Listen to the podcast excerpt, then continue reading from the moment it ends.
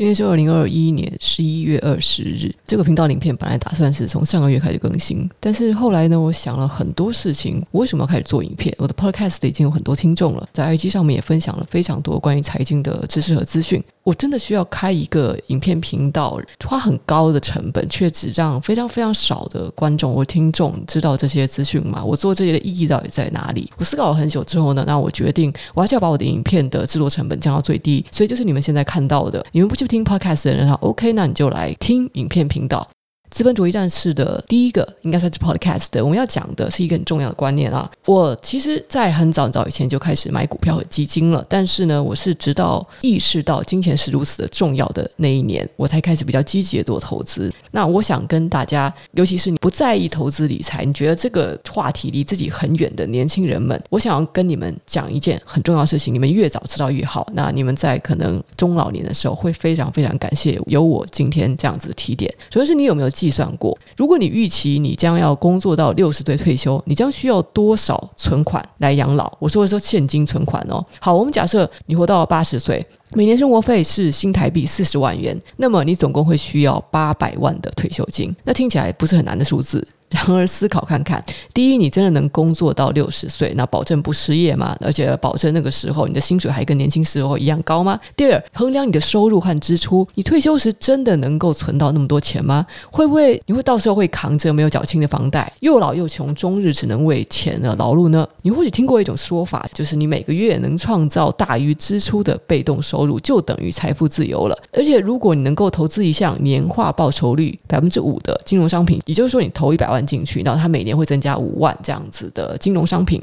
那无论你多少岁，存到八百万就能退休。第一，这个情况你需要一笔不少的退休金，不懂投资很难累积得到。第二个情况呢，你更必须要懂得投资，才能为自己创造正现金流。也许有一点危言耸听，但我认为对于社会上的大多数人而言，学习投资理财不是为了变有钱，而是避免变贫困。试着想想看，不是每个人都是年薪百万的胜利组啊。假设呢是一个年薪六十万的普通上班族好了，每年花掉四十万生活费，把剩余的二十万存起来，那你也得花上整整的四十年才能达到八百万。是不是？你这样算算看，而且呢，你先不谈买房钱要从哪里去生，即使退休的时候你真的存到八百万，到时候面临通货膨胀，这是一定的吧？每年呢，你却仅仅有四十万元的现金可以花，想必过的也是捉襟见肘的生活。这就是为什么我一直跟我的读者讲，你除非富二代有大笔的遗产可以继承，或是你这赚钱能力特别强，现金流就是特别多。每个人呢都需要学习投资理财。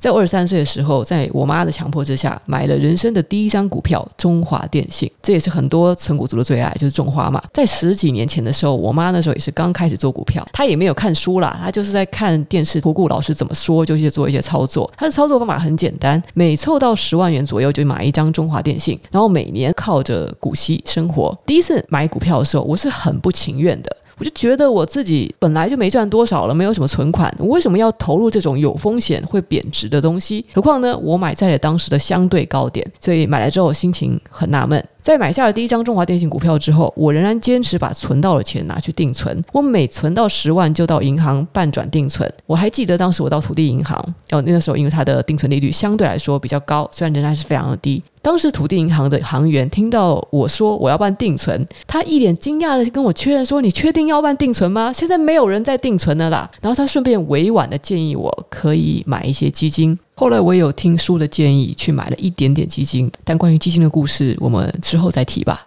我只买了一小笔基金，就没有再多继续投入了。当时我就是这样子的理财小白，资产除了一小笔基金、一张中华电信之外呢，我通通的拿去定存了。然后那时候市场刚开始炒五 G 题材，中华电的股价有一度来到一百二十三元，我才突然想起自己有一张，诶，很多年前买在一百一十元以下的中华电，一时兴起我就把它给卖了。你回顾历史会发现，中华电的股价几乎都在某个区间内固定的上下震荡，所以如果能在低点买进、高点卖出，赚到的价差其实是远远超过股息的。更别提我们所要领的中华电的这个股息啊，也就是它的殖利率啊，其实是在逐年下降的。所以呢，观察到这一点之后，往后几年我每年就固定的买进和卖出中华电股票。虽然绩效是比不上各种股神了，好歹也是稳稳的赚。而且我察觉到呢，如果找到一只好的标的，用股票赚价差，原来没那么难。光是买卖一档中华电，一年就为我带来几十万的获利。退一步想，即使没有能力赚价差，老老实实的存股，每年五趴左右的持利率，还是稳稳的吊打定存呐、啊。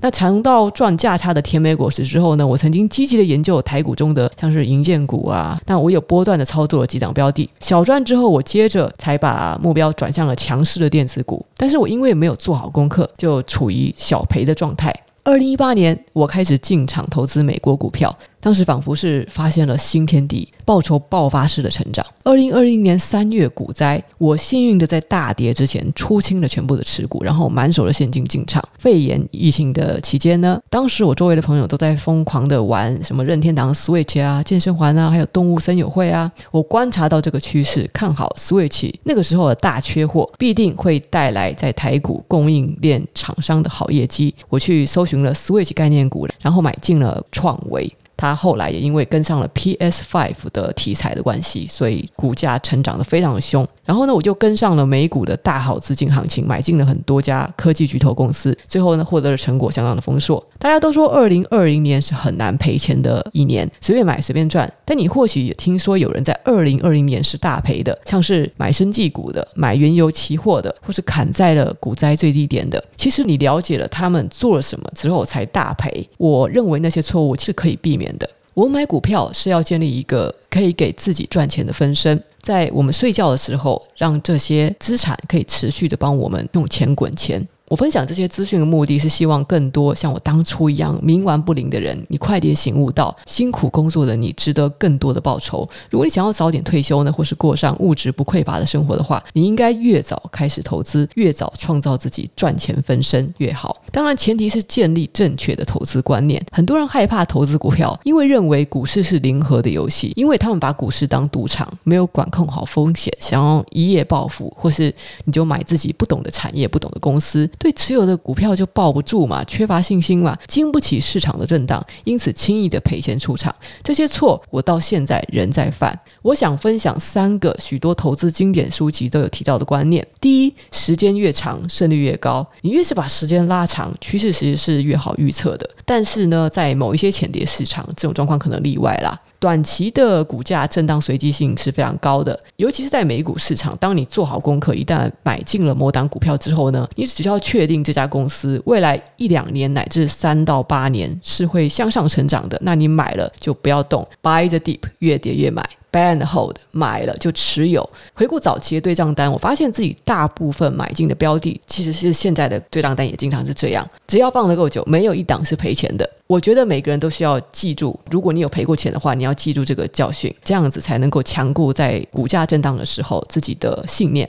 第二点，你必须只买自己懂的东西，不要看到刚好什么题材在疯涨，你就不管三七二十一哦，冲进去买。你不知道这家公司在干嘛，你怎么会知道它的股价真的值那么多呢？再来，股价反映的是未来，很可能你看到新闻的时候，股价反应完毕，利多也反应完毕了。我们说投资好的公司是一个好的投资，但是呢，如果你在一个不适合的时机、过高的价格买进了这家公司的股票，那就不一定是一个好的投资了。你去追高，结果套牢在山顶，股价不再上涨，你不知道它什么时候会回到你的成本，那个过程会非常的痛苦。尤其是资金少的人在投资台股的时候，比较会遇到这种状况。你被套牢，钱被捆在那里，你就不知道该不该停损啊？停损之后搞不好它又涨上去了，那你要就要吐血了。好，第三点，你必须要了解资产配置的重要性，分散风险。市场环境变幻莫测，现在的好公司未来可能衰退，所以无论你再怎么看好一家公司呢，也不应该压身家，不要 all in 全压啊。股市来到相对的高点的时候，视自己的风险承受能力来调节现金水位。